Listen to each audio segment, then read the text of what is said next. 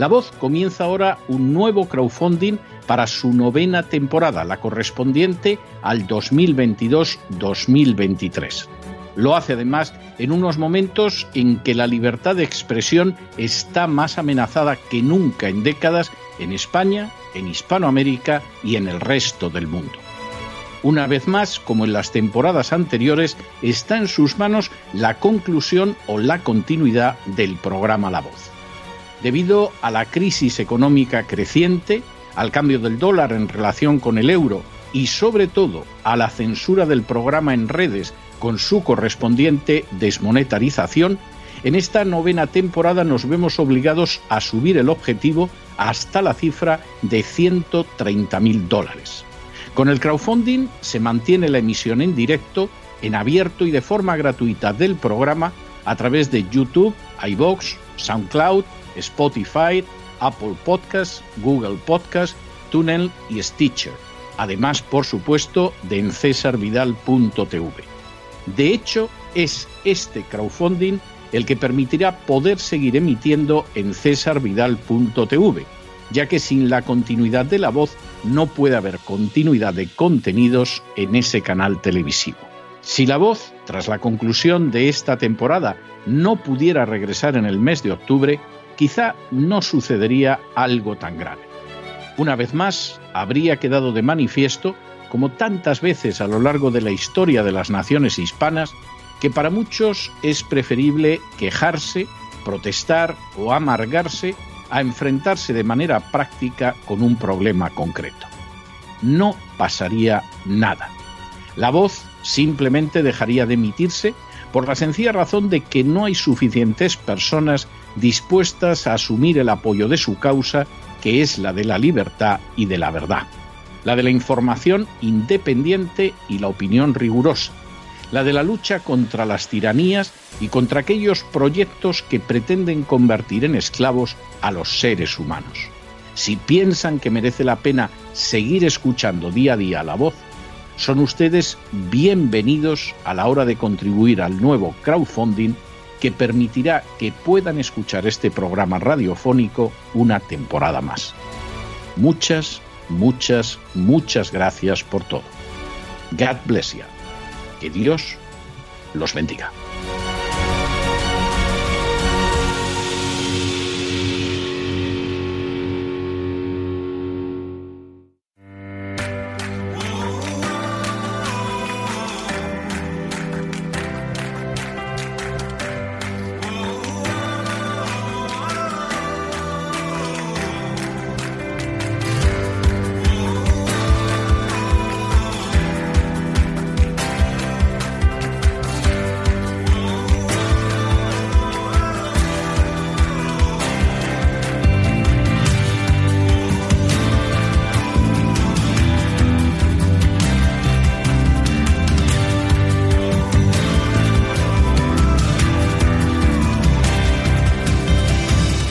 Sana con Elena Kalinnikova.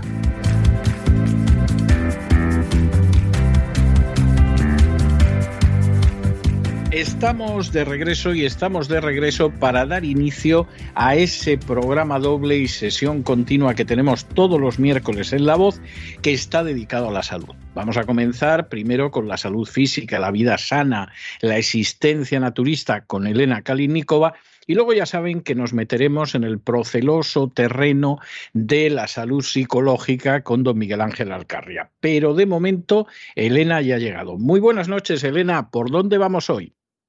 Buenas noches, César. Pues hoy me gustaría empezar el programa con una pequeña adivinanza para ti. A ver. ¿Qué es lo que se come en Japón como verdura mientras que en China se utiliza como medicina? Bueno, casi, casi podrías añadir y en Estados Unidos se vende como píldoras.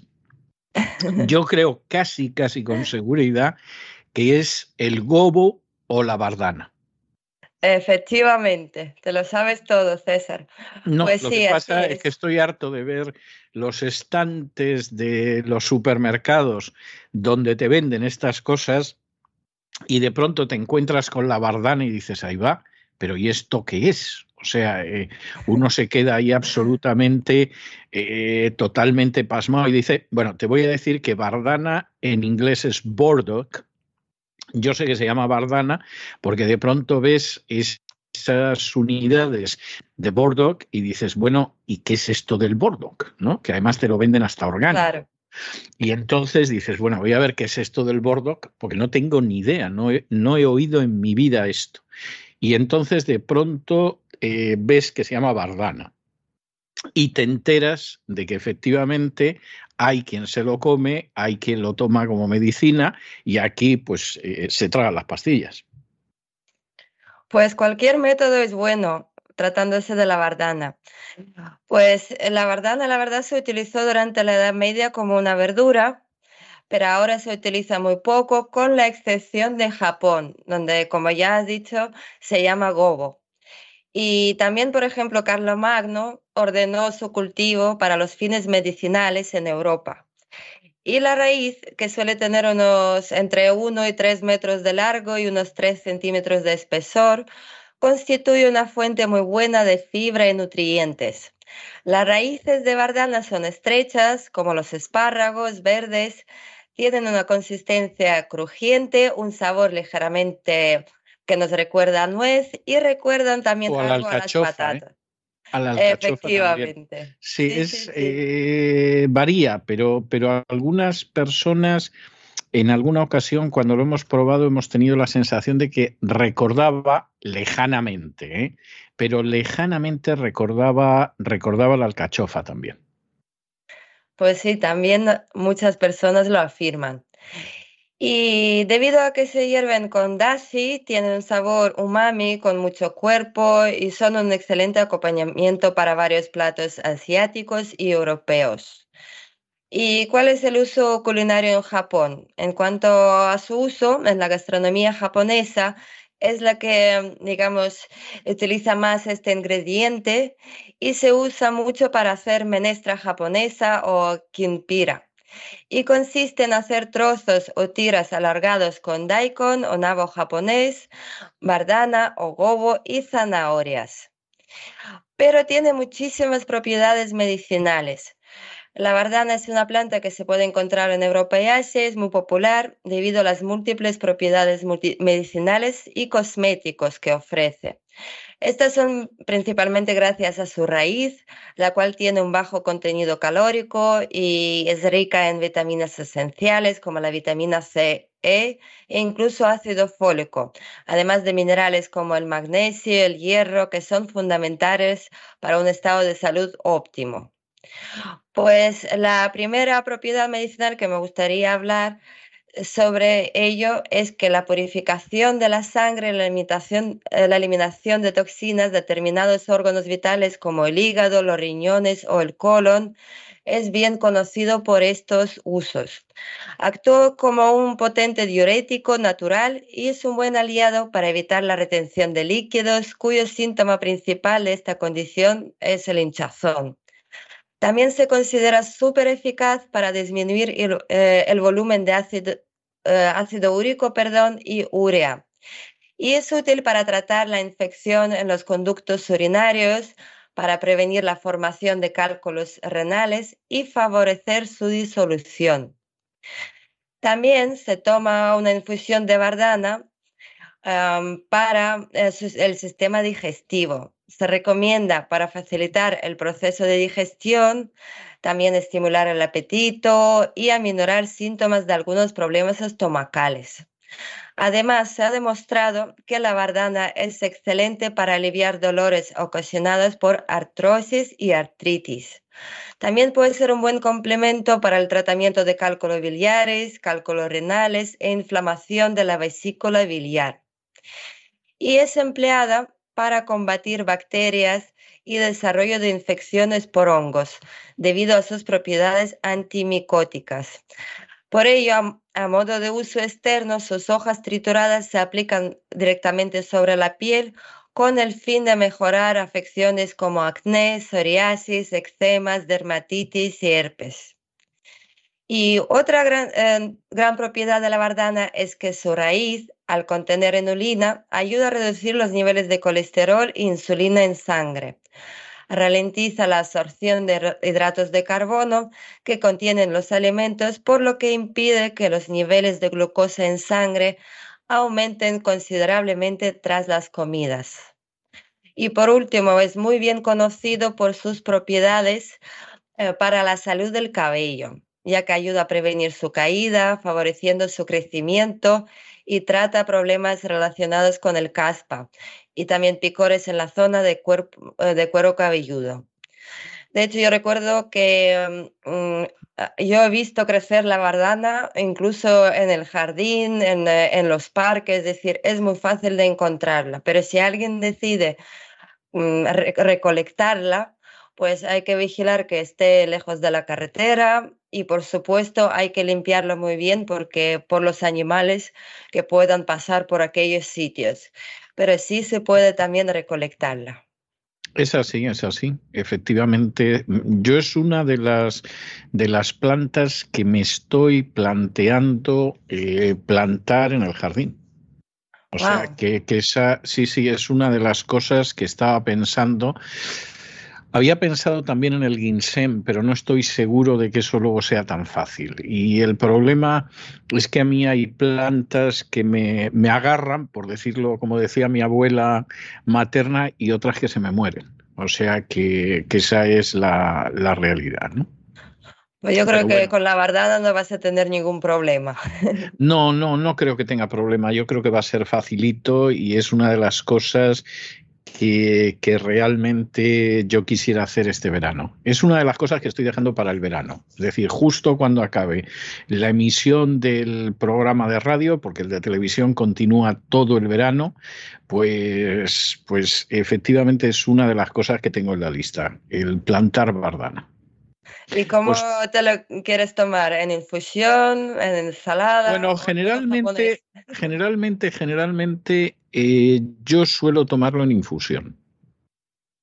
O sea, yo, yo suelo tomarlo en, en, infusión, esa es la realidad. Casi todas estas cosas yo al final me doy cuenta que las acabo tomando en infusión. Claro, es delicado porque yo soy un gran consumidor de té de por sí y entonces tengo que sacar el té para meter estas cosas, ¿no? Y, entonces no, no, me da el cuerpo para estar tomando infusiones a lo largo de todo el día, pero como de todas formas eh, yo soy muy dado, incluso durante el programa y todo lo demás, a, a estar bebiendo infusiones, pues en este caso sí, infusión de la raíz, de la raíz de bardana, sí.